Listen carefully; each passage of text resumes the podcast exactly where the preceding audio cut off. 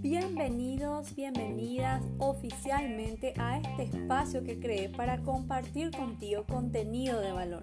Aquí vamos a hablar de impuestos y de todo lo que un profesional o emprendedor necesita saber para empezar a realizar el proyecto de sus sueños. Permítanme presentarme, soy Noemí Quintana, contadora pública y ayudo a profesionales, emprendedores y pymes a liberarse del estrés que le producen sus impuestos.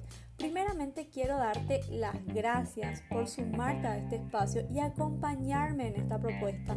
Esta idea después de muchos meses yendo y viniendo en mi cabeza, hoy es una realidad. Gracias por estar acá. Así que sin más vueltas que dar, iniciemos este primer episodio hablando de un tema que para muchos profesionales y emprendedores es un tema que evitan hablar. Vamos a hablar de formalización.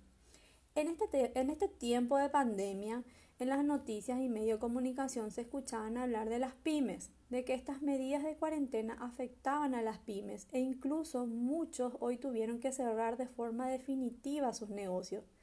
Lo primero, eh, lo primero que quiero contarles eh, es pasarle un dato sobre las pymes eh, que, que, proveyeron los, la, que proveyó la institución del Viceministerio de Micros, Pequeñas y Medianas Empresas, más conocidas por MIPYMES.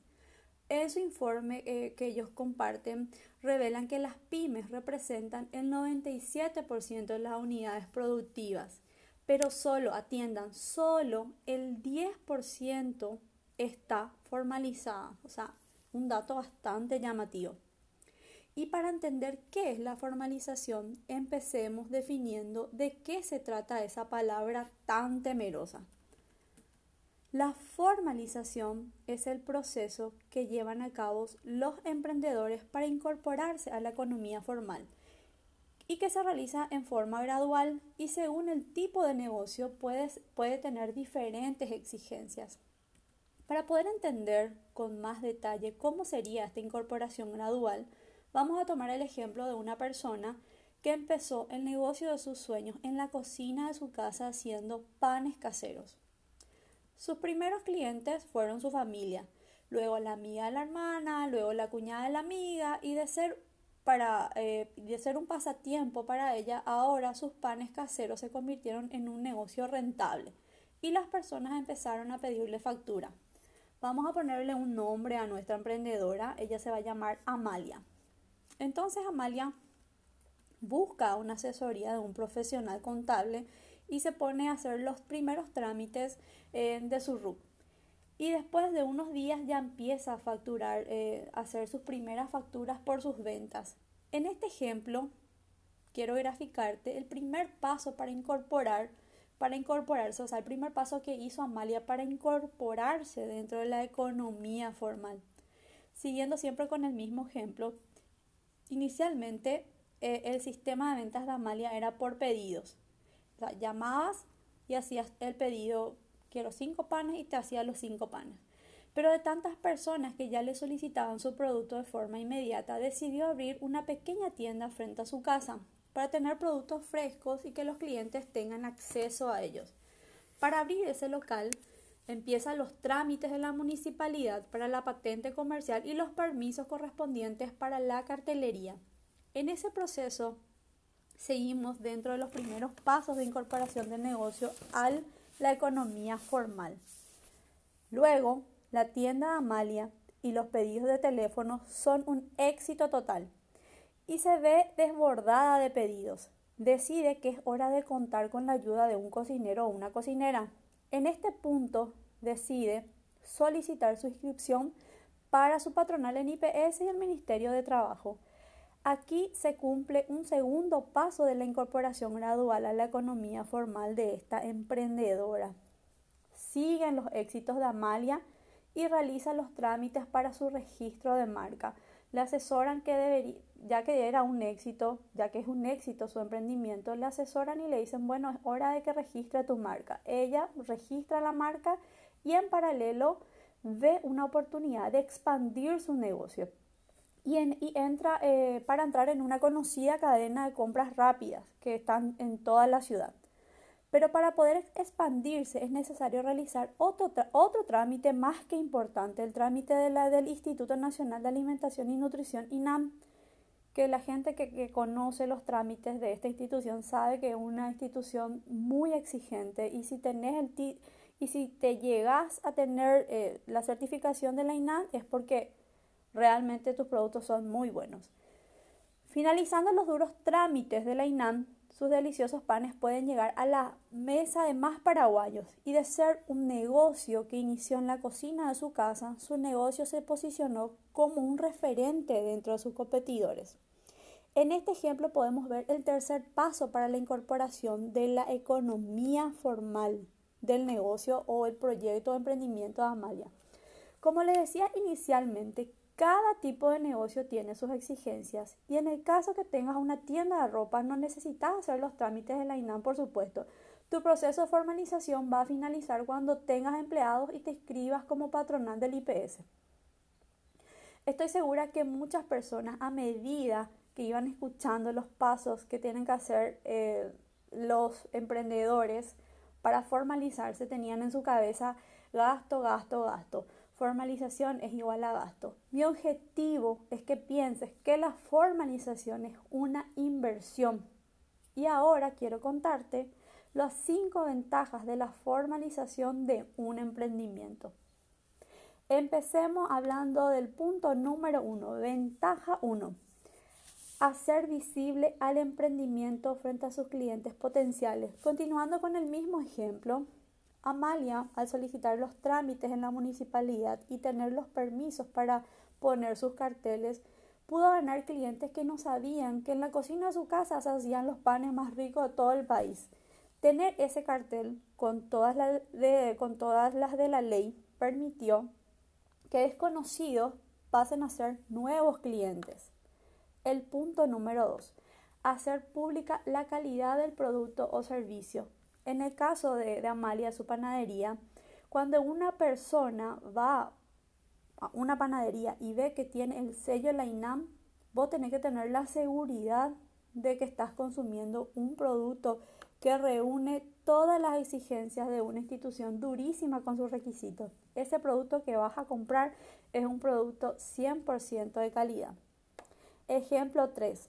Protege el nombre de la empresa y la legitimidad del negocio. Imagínense que un conocido, eh, un cocinero, mejor dicho, un cocinero, perdón, un cocinero robe las recetas de los panes y empiece a producir y vender panes a nombre de la panadería de Amalia o algún competidor use el nombre de la panadería de forma indebida.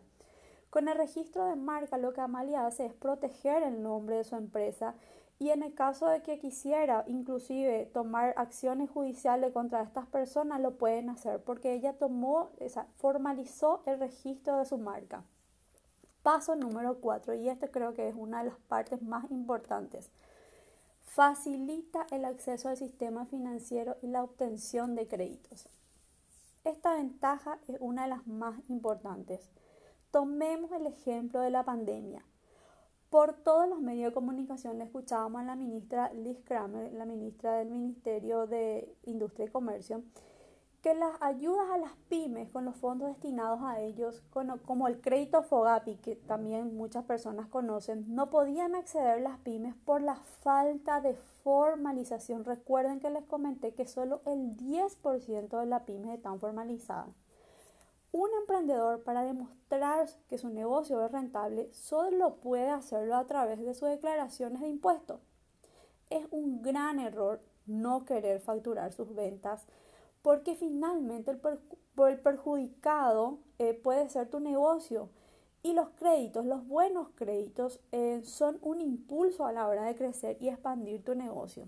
Sobre este punto debería destinar un episodio solo para hablar en cómo tus declaraciones de impuestos son un aliado a la hora de crecer tu negocio. O sea, lo dejo como una tarea pendiente para un próximo, eh, eh, próximo podcast.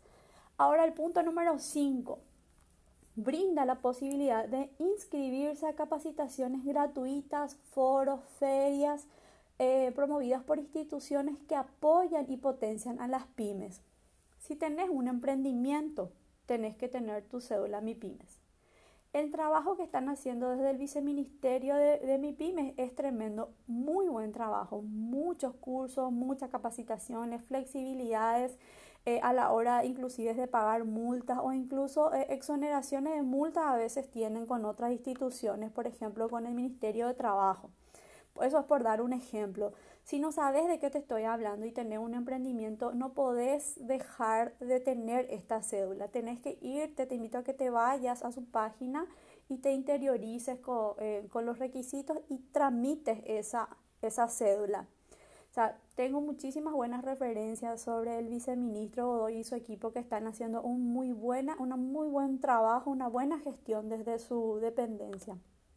Ahora, eh, por ejemplo, también eh, a forma de, comentarles, la Unión Industrial Paraguaya tiene un programa, eh, un programa llamado Fortalecimiento y Desarrollo de Microemprendedores.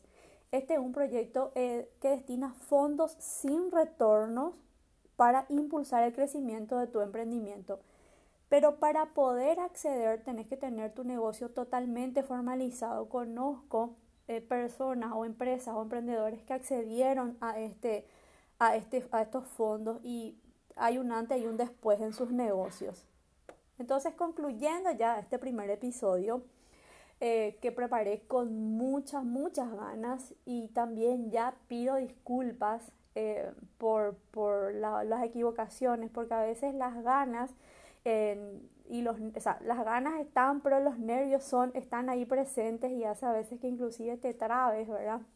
Y después de la prueba número 100 todavía no te sale bien, pero bueno, eh, pido disculpas, ¿verdad? Pero realmente la intención y el objetivo principal de todo este episodio es ayudarte a analizar el costo-beneficio que te da la formalización. Espero que después de este episodio de podcast puedas mirar con otros ojos la necesidad que tiene tu emprendimiento, ya sea micro, pequeña o mediana, de formalizar porque la formalización definitivamente es el camino al éxito.